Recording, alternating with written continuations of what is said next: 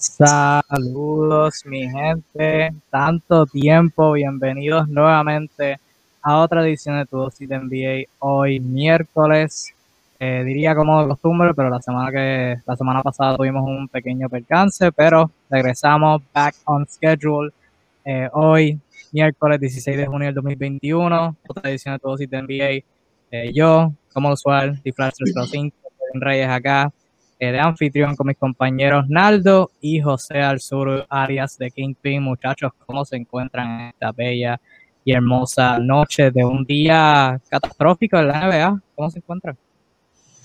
Sí, una mañana ayer loca, llena de muchas noticias, en su gran mayoría negativas. Este, pero nada, aquí estamos para hablar de cada una de las noticias de las que salieron el día de hoy y de las que los últimos acontecimientos. Azur, hermano, ¿cómo te encuentras en tu regreso a tu dosis de NBA? Bueno, este, soy la única buena noticia de la liga mientras estoy regresando a la lista de lesionados nuevamente y me reincorporo a las actividades. Eh, no ha sido la misma fortuna de los demás equipos, ha sido un día bastante penoso y es un tema que vamos a tocar, porque efectivamente entre tantos tópicos hay hay un, hay un tema delicado con respecto al estatus físico de, de los jugadores que hacen vida en la liga. Pero bueno, ya hablaremos de eso, Kevin.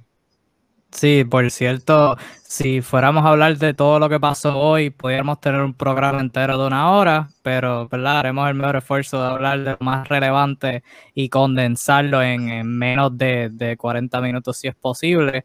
Pero, este, ¿verdad? Haremos nuestro mejor esfuerzo. Eh, habiendo dicho todo eso, ¿verdad? Dentro de toda la, la eh, noticias negativas de lesiones, de despidos, gente perdiendo su trabajo y toda la cuestión, pues la acción continúa.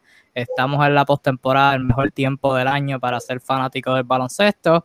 Y pues la acción de postemporada continúa. Sin más preámbulo, pues comenzamos eh, siéntase la completa libertad de dejar en los comentarios pues sus temas o de las cosas que quieren que hablemos. Obviamente pues no podemos hablar de todo lo que, lo que ha pasado en estos últimos días, pero si usted quiere, tiene un deseo de que hablemos de algo en particular, pues no duden en dejarlo en los comentarios. Habiendo dicho eso, eh, la acción continúa hoy. Tenemos dos quintos partidos en series semifinales. Eh, todas las series hasta ayer, excepto la única que ha terminado, estaban empate 2 a 2. Eh, hablaremos de la que rompió su empate ayer. Y pues evidentemente ya hay un equipo que está cogiendo un descanso de una semana en espera a su, su oponente. Eh, pero las otras dos series que están 2 a 2 continúan hoy. Tenemos Atlanta visitando a Filadelfia dentro de media hora. Ese juego en Filadelfia ambos equipos buscando romper el desempate. Y luego por la noche a las 10 pm, eh, los Clippers visitan a Utah buscando romper su empate de 2 a 2 también. Iremos uno a uno eh, bien rapidito, primero con Atlanta y Filadelfia, una serie que en donde ambos equipos se han dividido en los primeros dos, los primeros cuatro partidos en, en sus respectivas casas. Atlanta se robó el primero en Filadelfia. Empezaron ganando por paliza, Filadelfia lo cerró un poquito, pero eh, Atlanta estaba bajo control.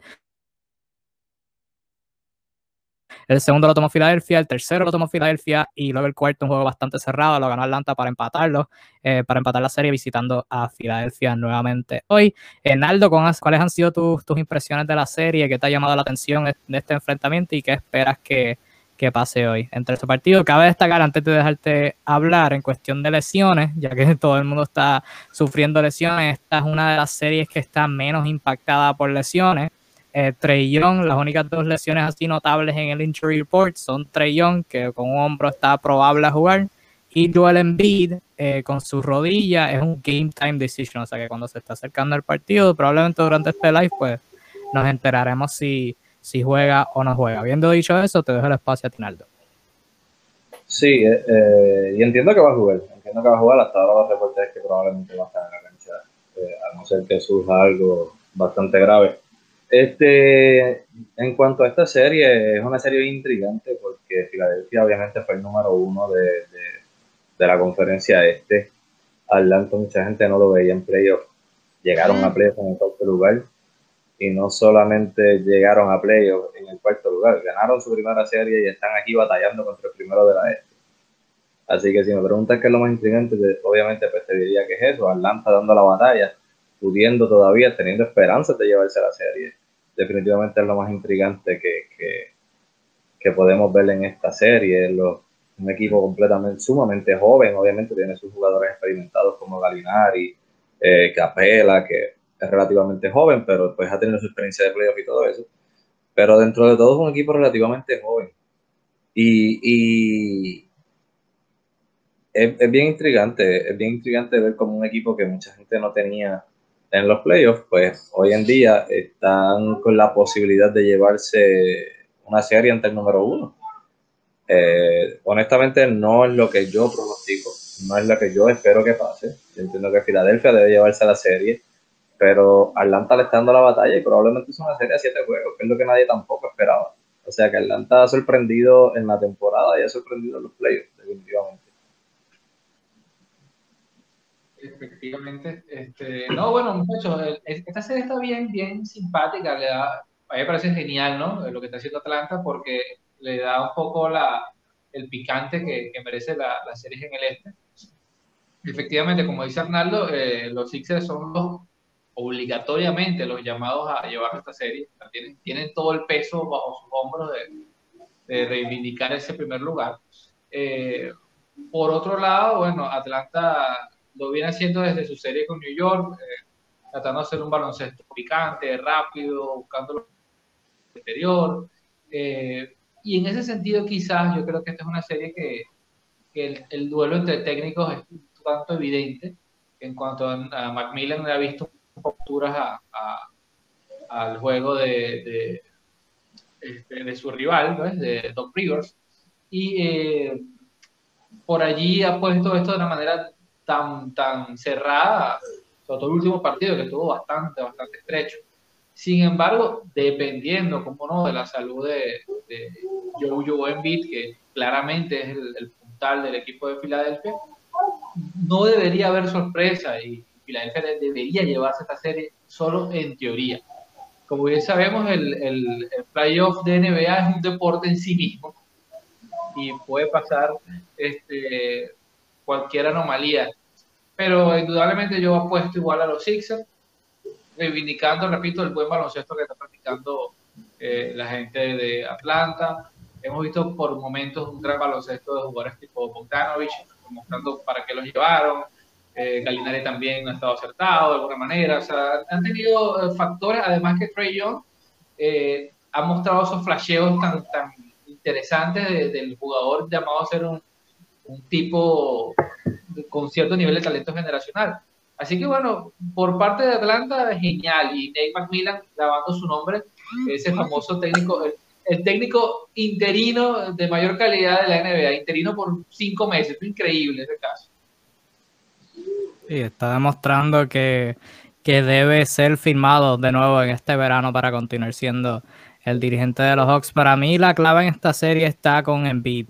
Eh, si Embiid, su impacto defensivo ha sido un poquito cuestionable, no es culpa de él, es que simplemente Trey Young es, un fenómeno en el pick and roll, lo ha sido durante toda la postemporada, pero en ofensiva, Capela, aplausos, tremenda temporada, pudiste haber sido all defense, pero contra Joel Embiid no hay break para nada. Eh, Capela ni nadie en Atlanta no tiene ninguna probabilidad de parar a Joel Embiid, menos a Ben Simmons cuando está modo agresivo eh, Filadelfia debe ganar esta serie, pero eh, ahora es que están comenzando a hacer las cosas correctamente. Ben Simmons defendiendo a Trey Young, Thibault obteniendo más minutos. Su ofensiva se vuelve un poquito cuestionable cuando los tiros no están cayendo, pero eh, ajá, Arnaldo, ibas a decir.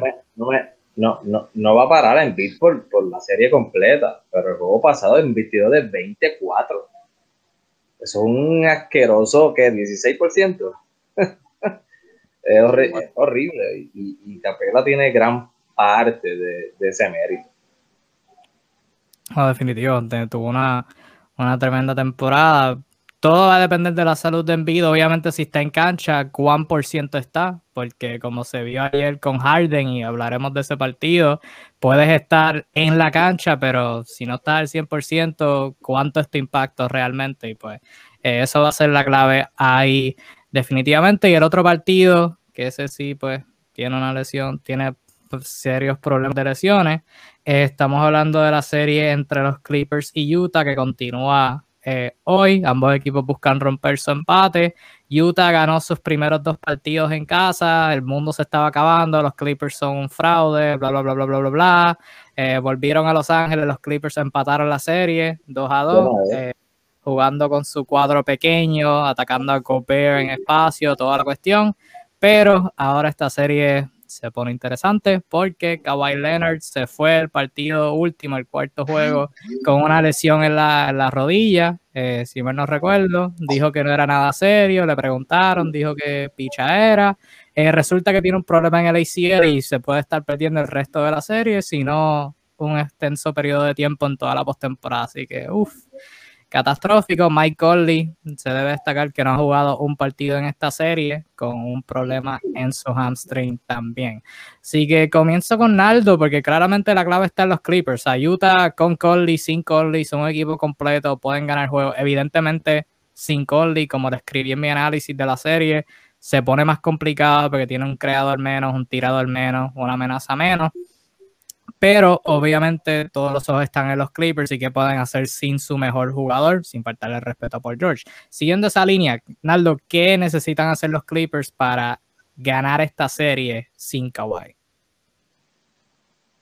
Honestamente es sumamente difícil. O sea, estamos hablando de que para los Clippers tener una posibilidad de ganar esta serie sin Kawhi, eh, necesitan obviamente la, la aportación mayor de Paul George. Paul George necesita promediar, necesita meter más de 30 puntos en todos los juegos. Eh, lo cual mm, ha estado jugando muy bien. Obviamente sabemos que tenemos un sinnúmero, que tiene un sinnúmero de haters.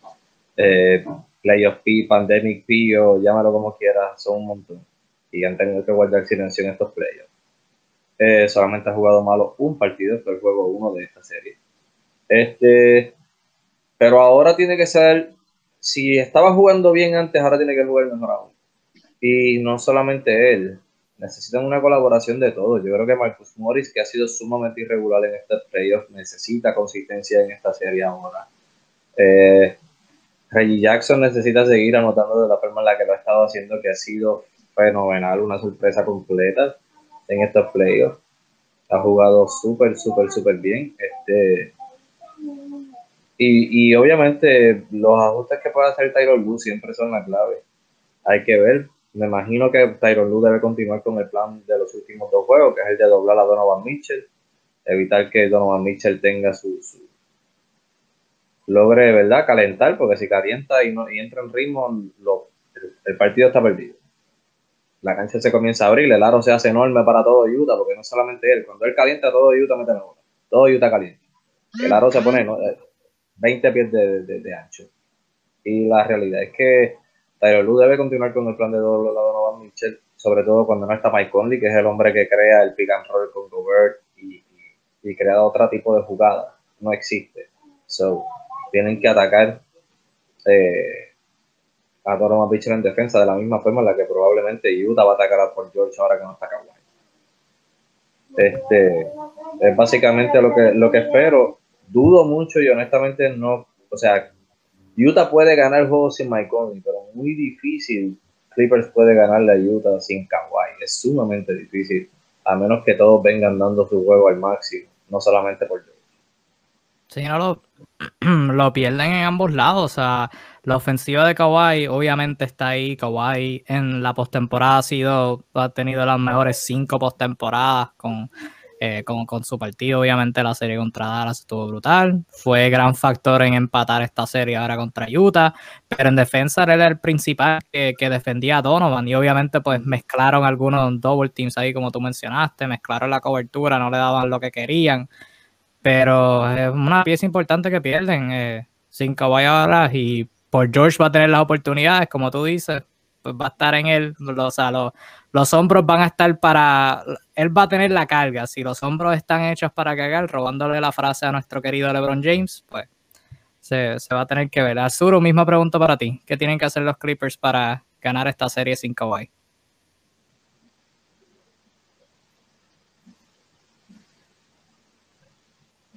¿No escuchaste? No, te escuché la pregunta, disculpa. ¿Qué, ¿Qué, tienen que hacer los Clippers para ganar esta serie sin Kawhi? estando 2 a 2. Bueno, tienen que rezar mucho, ese es el primer paso. Ah, súper, súper importante. Tienen que tener fe, fe en sus piezas, fe en sí mismos. No lo digo en modo de, de, de, torna, pero sí, deben tener fe, deben creer. Este, y esto lo digo con mucha seriedad porque a veces la rotación es, tan kawaii dependiente por momentos, ¿no? Que... No, murió. Siguiendo por la línea, definitivamente, o sea...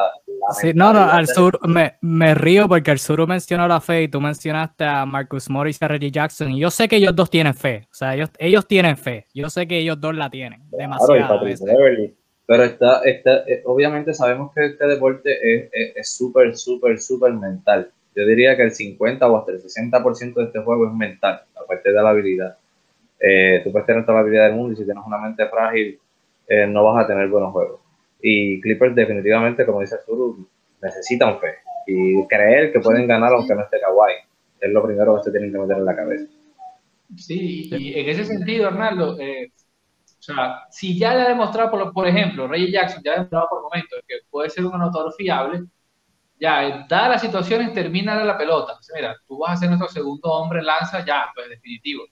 Este, Paul George, bueno, ya además está decir que esta es la oportunidad de él para aclarar lo que tenga que aclararse o, bueno, no sé, eh, eh, seguir dejando dudas.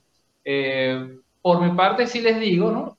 Hasta, hasta horas atrás estaba Mike Conley como probable. Ya, por lo que tengo entendido, corríjame, ya no va a ser de la partida hoy. por, yo creo que esto viene más que todo, bueno, dado que ya se confirma que Kawhi no va a jugar, no tiene sentido este, arriesgar a Chris Paul. Si Kawhi jugaba, era muy seguro que Mike Conley eh, entre algodones iba a ser parte de, la partida.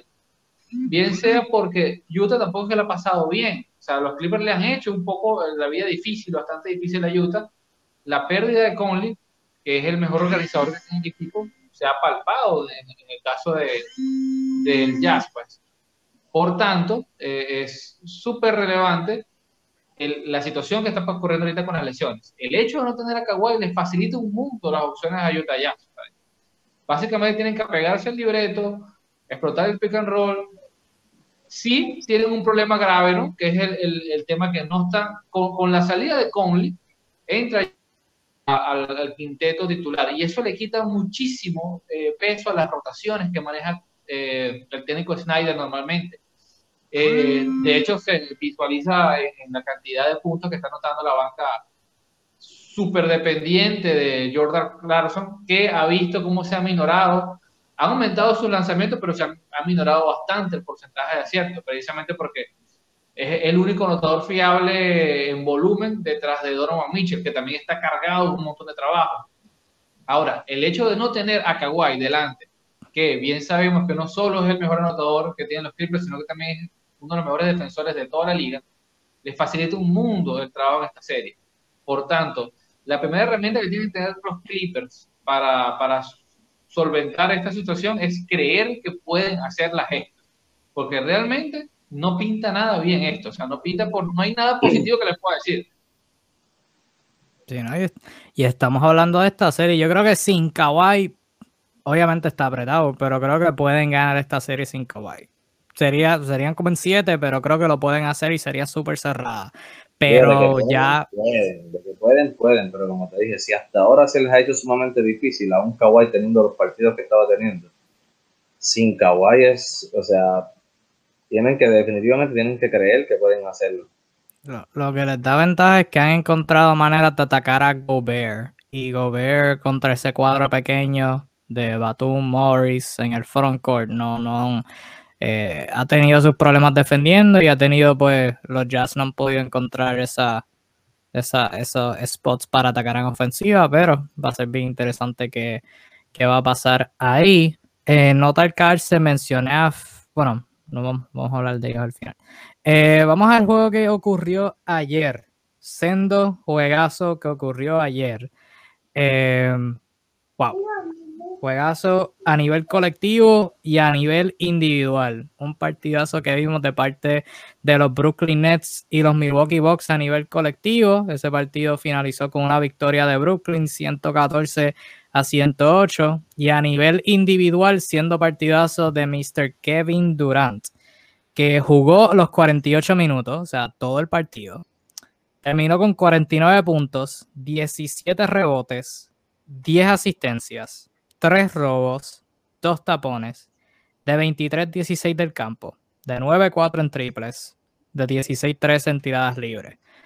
Es el primer jugador desde el 2018 en jugar los 48 minutos de un partido de postemporada. El, eh, en el 2018 LeBron James jugó los 48 partidos de, de un partido del séptimo juego, si no me equivoco, final de conferencia contra Boston. Y en esa misma nota, Durant fue el primer jugador en la historia de la NBA en anotar más de 45 puntos, capturar más de 15 rebotes y en adquirir más de 10 asistencias en un juego postemporada en la historia de la NBA. Así que todo, hizo todo eso súper brutal. James Harden jugó, jugó 45 minutos, pero 5.6 rebotes, 8 asistencias.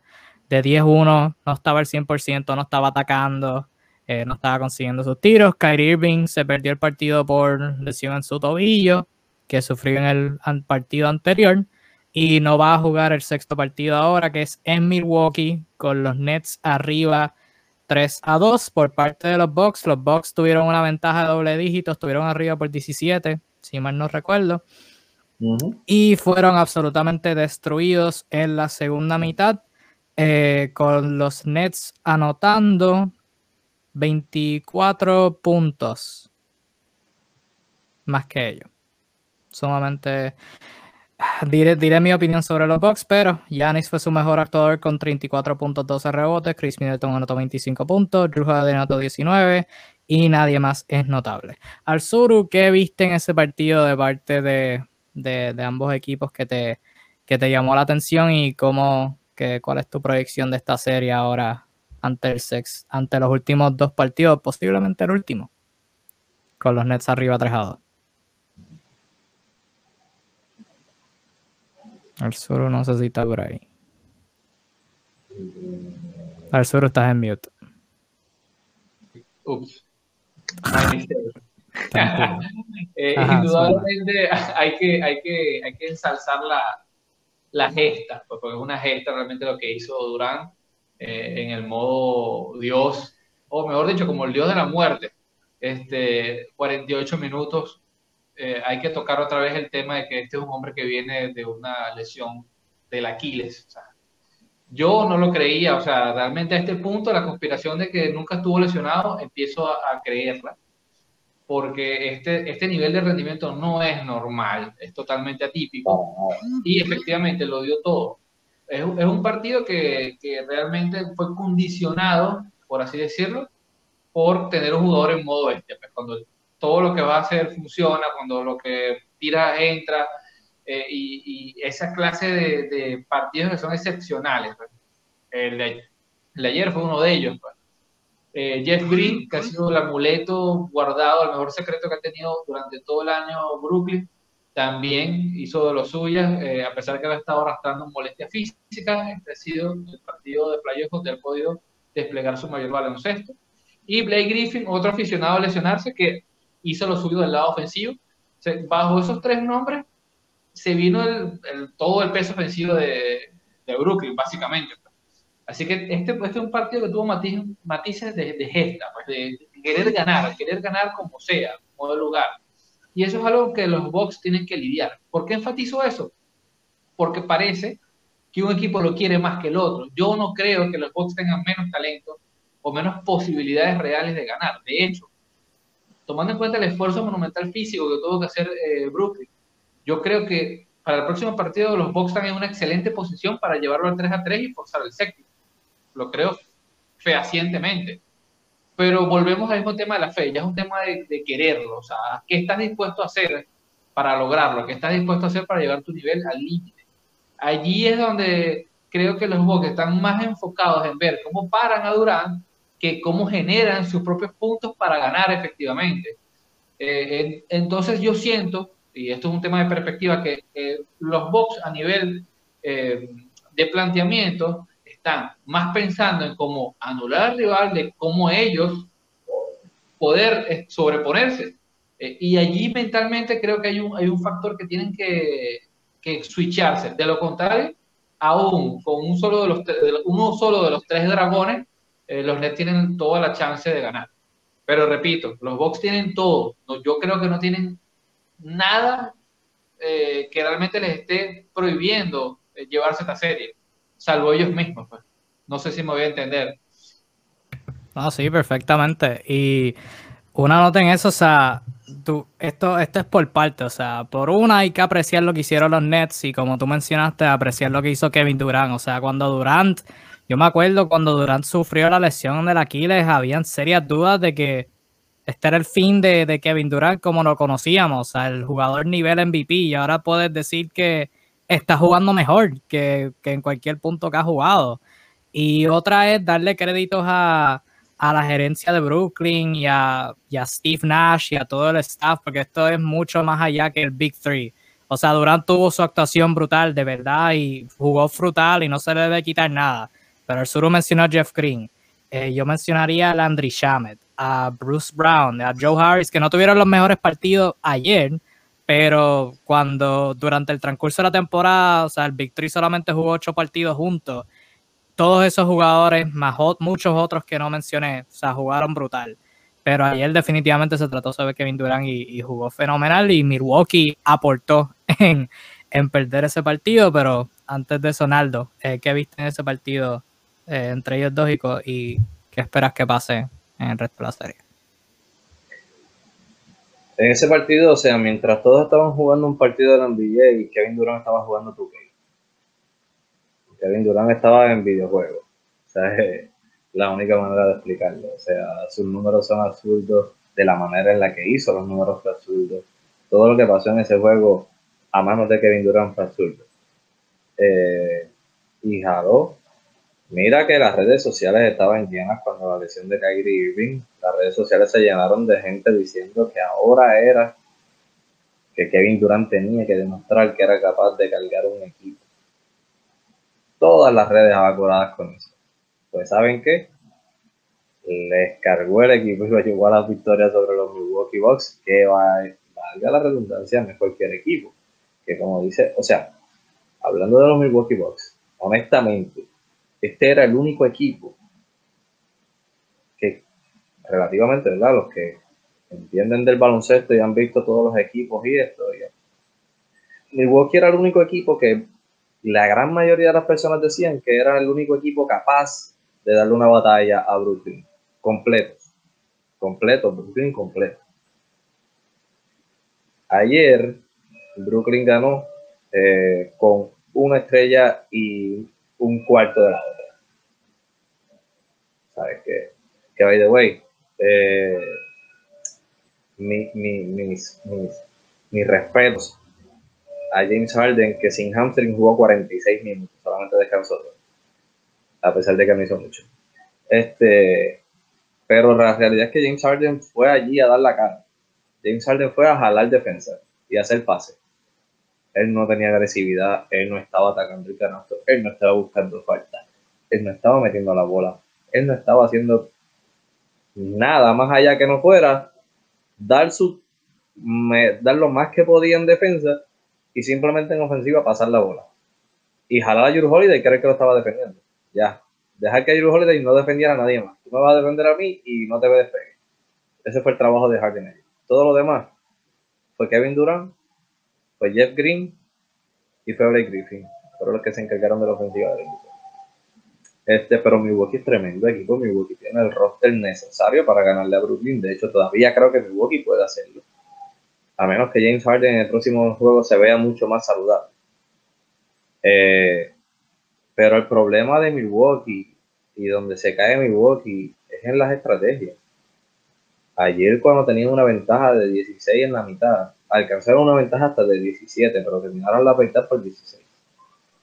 O sea, dejaron, especialmente en el cuarto cuadro, o sea, llevaban una ventaja todavía y cambiaron la, ofensiva. O sea, vieron a, Yanis dominar en el poste, dejaron de hacerlo. Vieron que estaban atacando a James Harden en el perímetro, dejaron de hacerlo, porque obviamente James Harden no tenía un hamstring. Dejaron de hacerlo. Dejaron de atacar a James Harden dejaron de usar a, Yanis en el poste, comenzó a coger la bola en la punta. donde le empezaron a cerrar y empezaron a coger la ofensiva a todo el mundo. Todo el mundo se paró a coger la ofensiva. Blake Griffin le cogió una ofensiva, Jeff Green le cogió otra. Todo el mundo le cogió ofensiva. Pero empezaron a doble. Cambiaron por completo lo que les estaba funcionando. Si algo te está funcionando, ¿por qué tú lo cambias? Drew Holiday tratando de uno contra uno buscar penetrar con James Harden cuando le estaba regalando el tiro. James Harden estaba cojo. Lo cambiaron por completo. Y ahí es en donde entonces nuestro amigo Mike, Mikey, ya lo voy a decir Mikey de cariño, hemos hablado mucho de él, eh, ha fallado tanto, es en la estrategia de él. ¿Cómo tú no puedes hacer ajustes en los playoffs en una serie de siete juegos y ajustarte para tratar de ganar un partido que de hecho ya lo tenías gano. Con la estrategia que tenías, ¿por qué cambiaste? este juego definitivamente eh, no lo perdió el fadeaway de Giannis, no lo perdió los tiros libres de Giannis. Sí, son horribles, sí, fueron una mala... Pero el juego estaba perdido desde el momento, desde, el punto estratégico, en la segunda mitad en el último, en el último quarter. Ahí fue donde se perdió el juego. Dejaron que el juego se les metiera en la cabeza, dejaron que Durán cogiera las riendas del juego y, y, y, dejaron que la fanaticada reventara la cancha. Ahí fue donde perdieron el juego. Ya después de ahí lo demás, ya iba a pasar. Ya estaba todo preparándose para pasar. Esa es la realidad. Sí. Hay, dos, hay un par de cositas que me gustaría sumar, ¿no? Que creo que a nivel reforzando los comentarios que hacen. A nivel estratégico debería tratar eh, Bodenhauser. Uno es no dejar que el rival te marque el ritmo. Este, porque en, en el pace, prácticamente Brooklyn se lo come, pues. Ese, ese es el gran diferencial. Eh, y por otro lado, la rotación de la pelota. En, en, situaciones ofensivas, y a veces cuesta creer que, que viene de la escuela Popovich, porque hay ciertas dinámicas en ofensivas que parecen medio repetitivas y parecieran nunca recurrir a, la rotación de la bola efectiva. Entonces, en eso, y tiene que ver mucho con el comentario de Arnaldo, que Brooklyn, pese a contar con Harden eh, a, mitad, de, a mitad de, rigor, su función es como pasador, como rotador, como eh, agente de cambio en las dinámicas, lo tomó a la, a la perfección hecho que se ve reflejado en el número de asistencias. Entonces, en ese sentido, eh, el, técnico, el staff técnico de Milwaukee tiene que trabajar muchísimo más en, cómo, cómo se, confluyen los demás jugadores en ofensiva. Porque sabemos que tienen a Yanni y todo lo demás, pero no puedes cantar tus estrategias tan, todo el partido. Pues. Claro, claro, y definitivamente, o sea, Chris Middleton dejó de ver la bola al final del partido. Chris Middleton yo creo que yo, no, yo ni siquiera recuerdo si Chris Middleton jugó el último juego. yo a las recomendaciones de Budenholzer yo añadiría dos. Una, más minutos de Yanis defendiendo a Kevin Durant, por el amor de Cristo. Por lo menos intentar algo. Y dos, firmar a los tres muchachos de Mi Discussion como sus asistentes. Eso, es lo, eso es lo otro que yo recomendaría. Pero hablando bien en serio. Si no hace caso, saca en serio. Sí, de verdad, no, no, no. O sea, yo hice el comentario ayer en nuestro chat. que, todo el mundo vaya sometiendo sus resúmenes, porque si Milwaukee pierde esta serie, si Milwaukee pierde esta serie, Budenholzer se va el próximo día. Budenholzer está fuera. O sea, esto es inaceptable. tal pareciera que. Si hubiera, perdido, esta serie con, con, con, Brooklyn saludable, él salvaba su trabajo. Quizá, Podía salvar su trabajo. Quizá. Pero si pierde esta serie, como está Brooklyn ahora mismo, no lo pierde, no, no, no se salva. Él va a perder su trabajo. En la séptima vaca. Y la cosa es que lo que están mencionando es cierto, lo de la ofensiva. El problema es que esto no es algo que se dio ayer nada más. O sea, cuando, cuando los Bucks han estado en su peor momento en esta serie, porque la serie está 3 a 2, no, no ha sido todo malo para ella, aunque el tercer partido que ganaron no fue el más lindo. Pero cuando las cosas han estado bien mal para Milwaukee, el proceso ha sido el mismo. Se envuelven en jugar isolation, se envuelven en tirarla afuera, se envuelven en no buscar las ventajas. O sea, en mi análisis, la mayor ventaja que tenía Milwaukee era que tenía la habilidad de atacar todo posible de macheo. Tienes a Drew Holiday, un armador que se puede postear, que puede atacar el aro. Tienes a Brook López, que contra Miami demostró poder dominar en el poste tienes una defensa que pueda ajustarse, que pueda hacer el switch, todas estas toda la experimentación que hicieron durante la temporada regular de intentar cosas nuevas y toda la cuestión, y tal pareciera que solamente se prepararon para jugar contra Miami. O sea, ¿para qué? Tú le, le ganaste a Miami, ok, bien, fantástico. ¿Qué pasa ahora? Tuvieron su, ventaja, tuvieron su venganza y, se les, y ya. Son otro equipo. De hecho, el equipo actual de Milwaukee, como juega el baloncesto, a nivel ofensivo, voy a hablar netamente, es muy diferente al de la temporada regular. O sea, es como que, ejemplo, eh, los espacios para que el Forbes matara desde el tiro exterior, que lo usaron todo el año, se ha difuminado. El uso de Bobby Portis en el poste se ha difuminado. Bobby Portis no jugó ayer, yo creo. Bobby Portis no jugó ni un segundo ayer. yo creo que sí, llegó a jugar, pero, pero bien poquito. Tocó la pelota.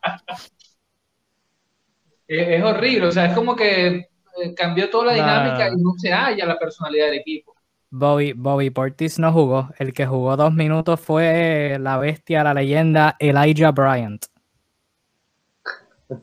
para, que, para que sepan dónde están las prioridades de Mr. Mickey Bulldozer. Pero, y Tanasi, y Tanasi, mano.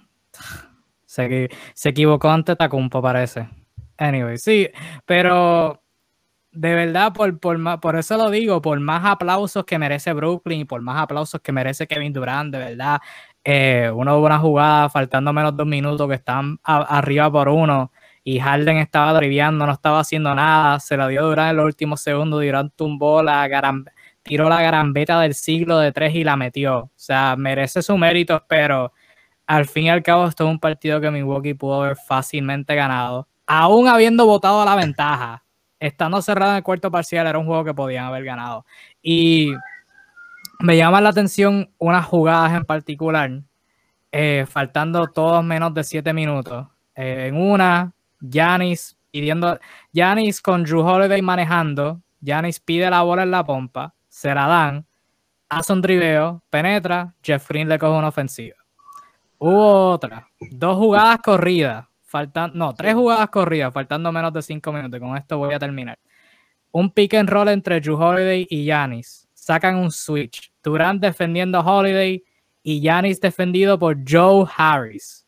Al punto de Naldo. Yanis dominando en el poste. ¿Qué haces? ¿Le das la bola a Yanis o Drew Holiday isolation? Pues obviamente Drew Holiday zumba una garambeta por encima de Kevin Durant y falla.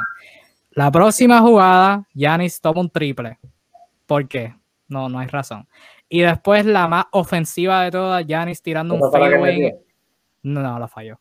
La falló. Falló esa y después la jugada más ofensiva de todas, Yanis tirando un fadeaway en el poste defendido por James Harden con un tobillo. O sea, la ofensiva es catastrófica. De Yanis tirando jumpas, ¿por qué? Drew Holiday no se postea porque Chris Middleton tirando jump defendido porque, o sea, los primeros dos partidos sin Harden los perdieron. Este partido con... el día de ayer yo podía entender no ver a Drew Holiday posteado. Yo podía entenderlo el día de ayer porque estaba siendo defendido por jugadores que son de la misma estatura y, y quizás del mismo tipo de cuerpo que él. No es como que lo estaba defendiendo Kyrie Irving, como pasaba normalmente. Si Kyrie Irving te está defendiendo, tú vas al poste. Si eres Drew Holiday, pero Drew un tipo fuerte y para hacer un point guard es bastante alto. Pero ayer le estaban defendiendo a los jugadores de más, o menos su mismo físico. Y pues, cuando James Harden lo estaba defendiendo, tú no llevas a James Harden al poste. Ah, James Harden con un hamstring, tú lo llevas a la línea de atrás donde no te va a poder correr. Por eso, pero tampoco lo estaban haciendo. O sea... Pero no, exacto, pero no lo estaba haciendo mirando qué rayos, mirando para los lados, a ver qué hacía, whatever. Ok. Eh, Chris Middleton. Chris Middleton varias veces hicieron el switch con Harden en el perímetro y Chris Middleton lo atacaba. Eh, Harden no podía seguirle el paso porque no tiene el mismo movimiento lateral. Y, Chris Middleton producía. Pero nada, a Chris Middleton no lo vimos hacer nada en el último cuadro. No, no lo usaron. A ver, estaba parado en una esquina. Él parecía que tenía el hamstring dañado también no. tenía ningún tipo de movimiento, ningún tipo de presencia. O sea, ¿cómo tú no usas a Chris Middleton, que es tu segundo mejor anotador y es tu mejor tirador del tiro libre? Cuando tú estás en bono, ese jugador tiene que tocar la bola porque van a haber faltas en un momento tan tenso como ese. él tiene que ir a tu tiro libre. Aquí es donde una vez más vemos a, yo tengo que nuevamente culpar a, Mike, al coach, como, como, como, como el culpable de la catástrofe que pasó ayer. Para mí, o sea, personalmente yo no voy a culpar a ningún jugador. Claro que ellos deben tener al IQ para saber lo que están haciendo en cancha. Pero tú como coach, tú estás viendo, tú eres el que estás desde afuera, tú eres el punto de vista de afuera, tú eres el que estás viendo las cosas mal, tú pides un tiempo y tú arreglas las cosas. Ese es tu deber como coach, ese es tu trabajo, para eso te pagan millones. Y él simplemente está dejando que las cosas pasen. Lo que pasó ayer, él dejó, él permitió que pasara. yo, lo único bueno de todo esto es que Yanis firmó su extensión, porque si Yanis no hubiera firmado su extensión, ¡ay, Luli! El internet estaría prendido en fuego. Hablando, bueno, no, no sé por qué digo que lo estuviera, porque ya lo está. Tenemos un montón de lesiones, vamos a ir finalizando ya. Eh, los Phoenix Suns no están jugando. Phoenix está cogiendo su merecido descanso, han tenido una temporada sensacional. La continuaron barriendo a los Denver Nuggets. Una, ¿verdad? Podremos hablar de, de las lesiones que tuvo Denver y toda la cuestión, pero Phoenix, del principio a fin, no hubo break. El primer partido estuvo cerrado. Después de eso, nunca hubo break. Eh, Phoenix está cogiendo su descanso, pudieran estar enfrentándose a los Jazz o a los Clippers, eh, dependiendo cuánto eh, dure esa serie, cuánto le falta. Puede estar comenzando el domingo, como puede estar comenzando martes o miércoles, pero quizás para ese primer partido los Suns no cuenten con su líder Chris Paul, quien se anunció hoy que arrojó positivo al COVID-19. los Suns pusieron que está fuera eh, y el sábado van a estar dando actualización a su a su estatus, pero, ¿verdad? No, no, somos médicos, así que no sabemos, pero posiblemente Chris Paul se pueda estar perdiendo primer juego, quizás segundo de, esa final de conferencia eh, contra los Jazz o contra los Clippers. Es notable porque Chris Paul, si se pierde un partido, sería el noveno All-Star en perderse un partido de postemporada. El récord se va a hacer hoy eh, con 8, cuando Kawhi Leonard pues, se pierda el partido de hoy de los Clippers y los Jazz. Eh, para, eh, ¿verdad? para acordarnos a todo el mundo, pues Chris Paul sería el noveno, Kawhi Leonard sería el octavo, los otros este, que están en esa lista son Anthony Davis, Joel Embiid, Jalen Brown, Donovan Mitchell, Mike Conley, James Harden y Kyrie Irving. Este, así que malditas lesiones. Pero está, brutal, hermano. Está brutal. Y Phoenix, lo, mejor, lo, bueno es que no van a perder a Chris Paul por tanto tiempo, porque definitivamente si no tienen a Chris Paul, no los veo saliendo de esa serie independientemente contra quien sea. Pero mm. con Chris Paul es un equipo que legítimamente puede llegar a la final. Y no estaría sorprendido. Eh, no sé si tienen alguna opinión sobre, sobre eso y, o la actuación de los Suns, que no hemos hablado de ello. No, totalmente de acuerdo contigo. Al sur, sí, zumba. Sí, dale tú ahí. ¿Le doy yo? Sí. Eh, bueno, yo solo voy a decir un solo nombre. Lo lógico es que todo el mundo diga CP3, Devin Booker, Monty Williams. Tengo todo el año diciéndolo, lo voy a decir de nuevo. Monty Williams, Monty Williams. Primera vez que Monty Williams tiene una plantilla decente y Monty Williams pone este equipo donde tiene que estar un equipo que ha hecho excelente baloncesto todo el año, no se ha dedicado en ningún momento, todo el mundo conoce su rol, las estrellas hacen de estrellas y eh, los jugadores de rol hacen de jugadores de rol a la perfección. Aquí nadie está fuera de papel. Y eh, parecieran tener egos súper controlados, es un equipo que está siempre en sintonía. A nivel estratégico, el trabajo de, de Monty Williams, su staff, ha sido pulcro. Eh, básicamente le han ganado la partida de ajedrez a, sus rivales de manera digna y pensada. Eh, no solamente con el talento, que obviamente eh, es importantísimo y, hay que decirlo, tienen un anotador que está en estado de gracia, en el caso de Devin Booker, y a Chris Paul, que en sí es tener una extensión de un, coach en, el tabloncillo. Pero una peculiaridad de este equipo que que me parece digna de mención es que están explotando como nadie el tiro de media distancia. O sea, ellos están haciendo un baloncesto contracorriente y lo están haciendo de forma efectiva.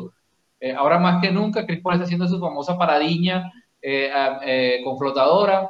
Ahora más que nunca Devin Booker está haciendo penetración a media distancia y tirando el tiro en suspensión con altos estándares de efectividad. Y eso le ha dado una manera diferente de enfrentar el baloncesto y todo el mundo está acostumbrado a las defensas exteriores o interiores que los ha desajustado en cada una de las situaciones en que se han enfrentado ante rivales.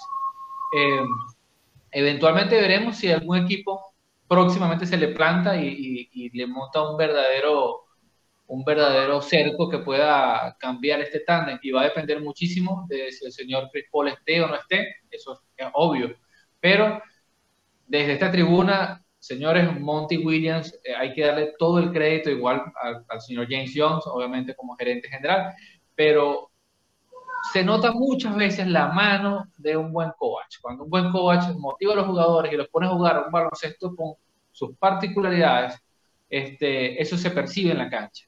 El orden táctico se percibe en la cancha. Lo, se puede disfrutar, se puede plasmar. Y es el caso del equipo de Phoenix. Por ahora, eh, dependiendo de lo que pase en la, en la serie, para mí, ya por mérito propio, es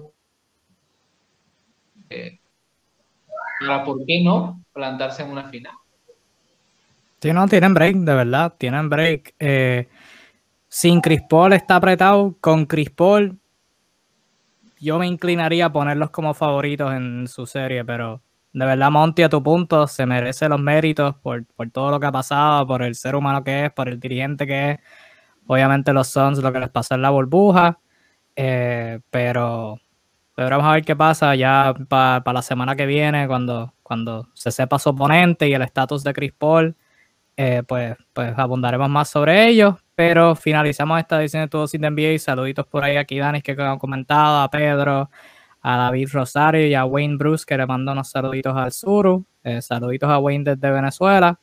Eh, cerramos ya con lo que fue el día de los despidos hoy. Mucha gente perdiendo su trabajo hoy en la NBA. Cerraremos brevemente con esto. Ahora hay seis vacantes de dirigente en la NBA. Dos nuevas surgieron hoy y hay una vacante súper interesante en Dallas eh, con su apoderado, eh, Donnie Nelson, hijo de Don Nelson, legendario dirigente en la NBA está fuera como apoderado de Dallas Mavericks. Él y el equipo pues optaron por, eh, por, por, irse a sus respectivos caminos. Estos días luego del, como hizo el punto Naldo, eh, en la publicación que pusimos en NBA Discussions, días luego de que saliera un reporte de, de algunos desacuerdos que había con Luca y otro miembro de la, de la gerencia general. Ahora Dallas cuenta sin apoderado y estarán en la búsqueda por unos nuevos por un nuevo cerebro que maneje sus aspectos de baloncesto. Una agencia libre súper interesante para ellos, teniendo que, que, bregar con varios agentes libres, con Kristaps Porzingis, con una segunda estrella para Lucas, si no es Porzingis, etcétera, el futuro de Rick Carlisle, etcétera, etcétera, etcétera. Y las nuevas dos vacantes de dirigentes que hay ahora en New Orleans con Stan Van Gundy siendo dejado libre de su cargo luego de solamente una temporada en New Orleans y de Scott Brooks como se esperaba quedando fuera de Washington eh, luego de estar ahí desde el 2017. Hay seis vacantes, como mencioné, la de los Boston Celtics, que se abrió con Brad Stevens siendo a la gerencia, la de los Indiana Pacers con Nate Bjorkgren también siendo despedido luego de un año, la de New Orleans que se añadió hoy, eh, la de Washington también, Orlando con Steve Clifford también siendo dejado libre y la de Portland con Terry Stotts siendo dejado libre. Muchachos, no sé si tengan alguna opinión en particular sobre alguno de esos equipos. Eh, de esas nuevas, sé que al Suru le sorprendió la de, la de New Orleans con Stan Van Gundy. Pero además de eso, no sé si Inaldo, antes de pasar el espacio al sur, no sé si Inaldo tenga alguna opinión sobre alguna de esas vacantes de eh, eh, estoy, en, estoy en total acuerdo con algunas de ellas. En primer lugar, Indiana no debió salir de Milan Milan nunca debió haber llegado ese dirigente a ese puesto eh, y lo demostró y se fue del primer año. Eh, maybe le hubiera dado una oportunidad a Stan Van Gundy de continuar. Es un gran coach, lo ha hecho por mucho tiempo y creo que tenía la oportunidad de quizás desarrollarlo o mejorar con un poco más de tiempo, pero ellos no pensaron igual. Algo bien interesante en cuanto a los de New Orleans es el hecho de que están hablando de que su próximo coach puede ser una mujer que está en su está ahora mismo en su staff. Teresa Weatherspoon, sí, que fue jugadora de WNBA, si mal no puede que me esté equivocando. Sí, ella, sí, sí, ella fue jugadora y de hecho fue jugadora y llegó a las Olimpiadas y ganaron medalla de oro. Y ahora está en el, en el coaching staff y es una candidata que está sonando muy fuerte a quedarse con el puesto. Eh, por otro lado, sabemos que Becky Hammonds está en, en, en posición de tener varias entrevistas con algunos de los equipos como Orlando, este, que, va a ser bien interesante. Becky Hammonds, hemos visto su capacidad en, en, Summer League, hemos visto, obviamente, es una pupilo de, de Greg Popovich y todos los pupilos de Greg Popovich salen buenos. Este, Excepto Mikey Budenholzer. Eh, él salió bueno. Necesita necesita quizás mejorar su staff, que le añada un poco algo, un pique distinto, pero es normal. Este, pero definitivamente son seis vacantes que hay que llenar. Eh, vamos a ver muchas caras nuevas. Están hablando de un Calipari, quizás con la posibilidad de subir a NBA. Eso estaría interesante. Así que son, son varias, son varias eh, vacantes y varias cosas que, vamos a ver. y, ahora mismo son seis, y como dije ahorita, y como dijiste tú, Kevin, si, si Milwaukee no pasa de Brooklyn, con Brooklyn estando a un 70, un 60%, definitivamente eh, va a haber una séptima vacante pronto en Milwaukee. No, definitivamente y es algo de lo que abundaremos más ahora en el off-season porque pues nos estamos enfocando en los playoffs y merecidamente, o sea, la acción está corriendo ahora, pero es algo en lo que nos enfocaremos más en el off-season. Pero antes de irnos al sur, tenías algo que decir sobre Stan Van Gundy, que fue quizás el más sorprendente, diría yo. Yo no me, ¿verdad? Pude haberlo visto venir, pero al sur, ¿por qué te sorprendió a ti? Mm, bueno, es lo mismo que, refleja Arnaldo. Eh, efectivamente, yo le hubiese dado una oportunidad más porque es un equipo que todavía tiene margen de desarrollo, ¿no? Jugadores jóvenes.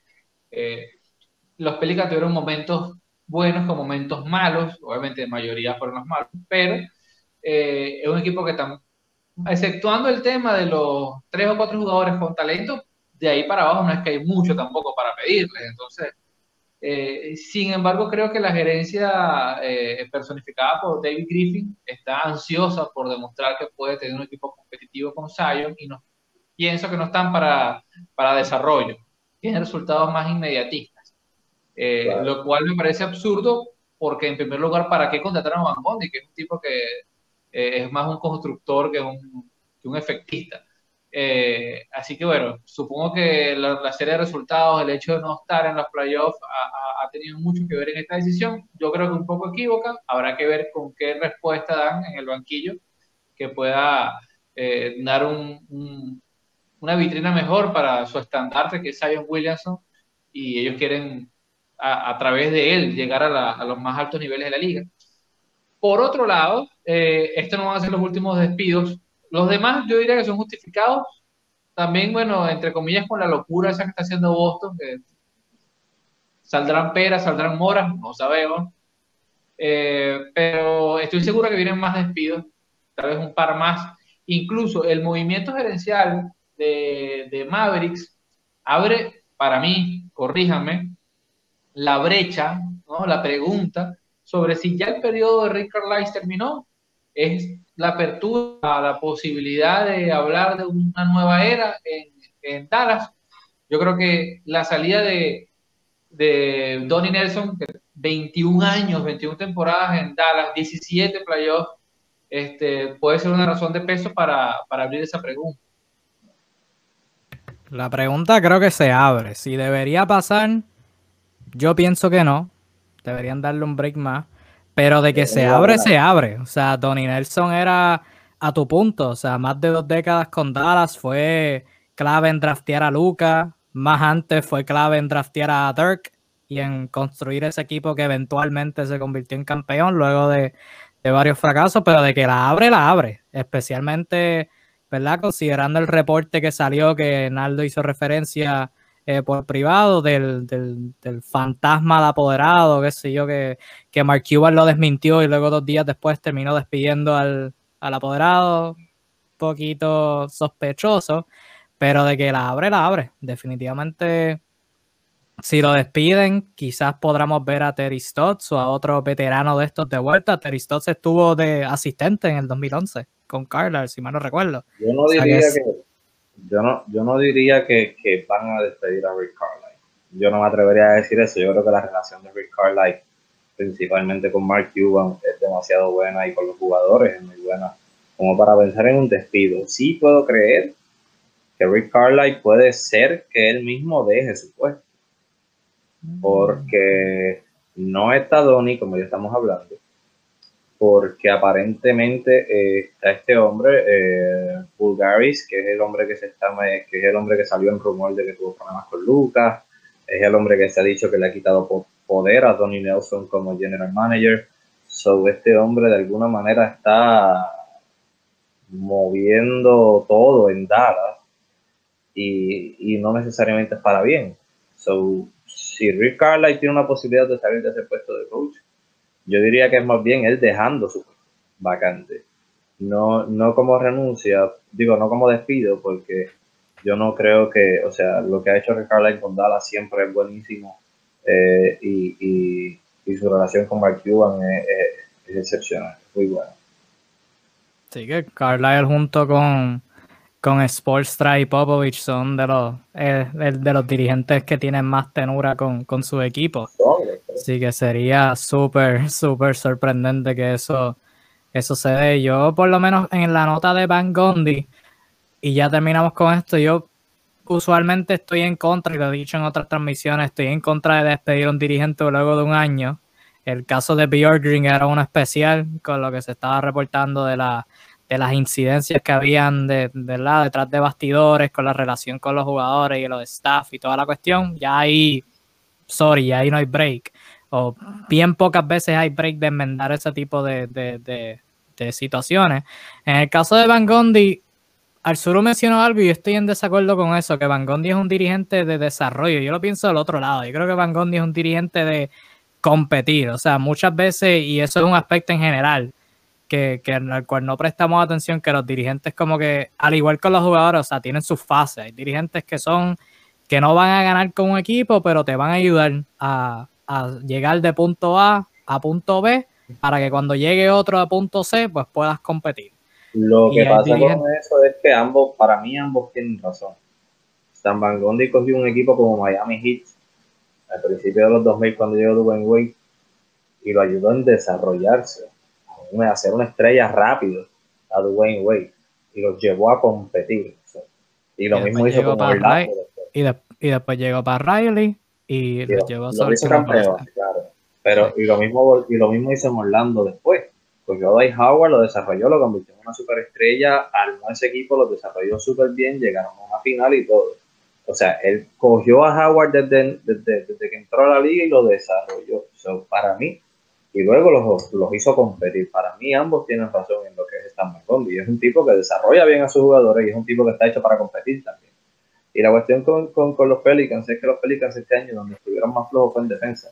Y si hay algo que Stan Gondi hace bien, y donde está su, su, su, su prioridad, es en defensa yo creo que debieron darle una oportunidad más para que él enderezara el barco en este lado donde él es tan bueno. Sí, yo lo que creo que está mal, yo es lo que mencionó el sur, o sea, lo despidieron por eso de la, de la expectativa de que queríamos llegar a los playoffs y no se pudo dar y lo están haciendo para hacerlo el scapegoat, o sea, para que él tenga la culpa cuando en realidad la culpa es de la plantilla súper estúpida que tenían con falta de tiradores, con falta de creadores y toda la cuestión. Pero y yo leí el reporte que salió y aparentemente la relación entre él y David Griffin no era tan buena. David Griffin no ha hecho los mejores movimientos tampoco, así que no sé.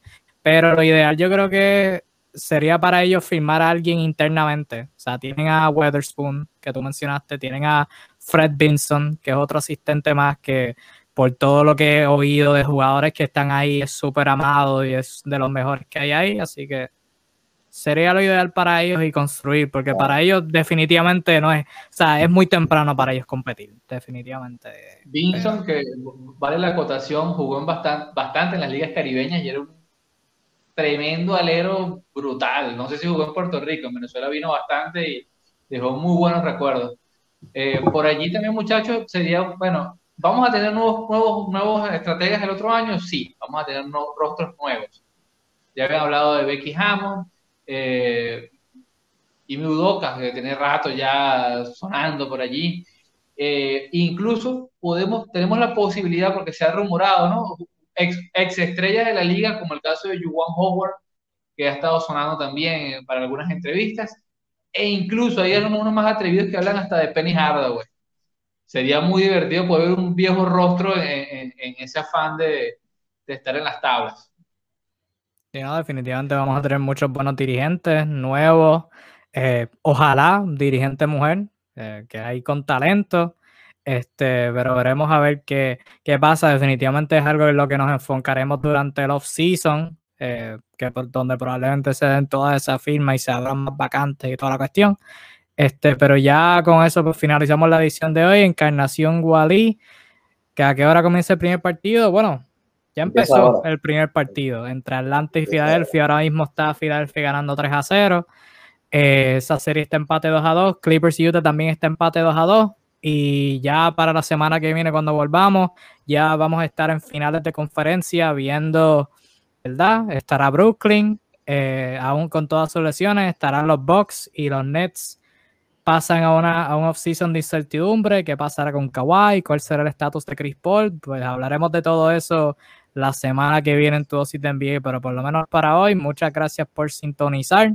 Eh, estamos de vuelta, eh, de vuelta como si nunca nos hubiéramos ido, hablando de todos los despidos, todas las actuaciones estelares, todas las lesiones y todo lo, entre, lo que hay entre medio de todo eso. Así que nada, mi gente, estén pendientes, síganos, denos like, eh, pónganos la estrellita para que lean nuestras publicaciones primero, hagan todo eso para estar al tanto de lo que nosotros hacemos aquí en NBA Discussions. Regresamos la semana que viene con tu dosis de NBA, como de costumbre, todos los miércoles a las 7 pm, hora de Puerto Rico, Venezuela, República Dominicana etcétera, etcétera, etcétera. Así que nada, mi gente, hasta ese entonces, cuídense mucho, disfruten el baloncesto, que está súper bueno a pesar de todas las lesiones. Vamos a disfrutar el producto que está en cancha y nada, mi gente, se cuida mucho. Nos vemos.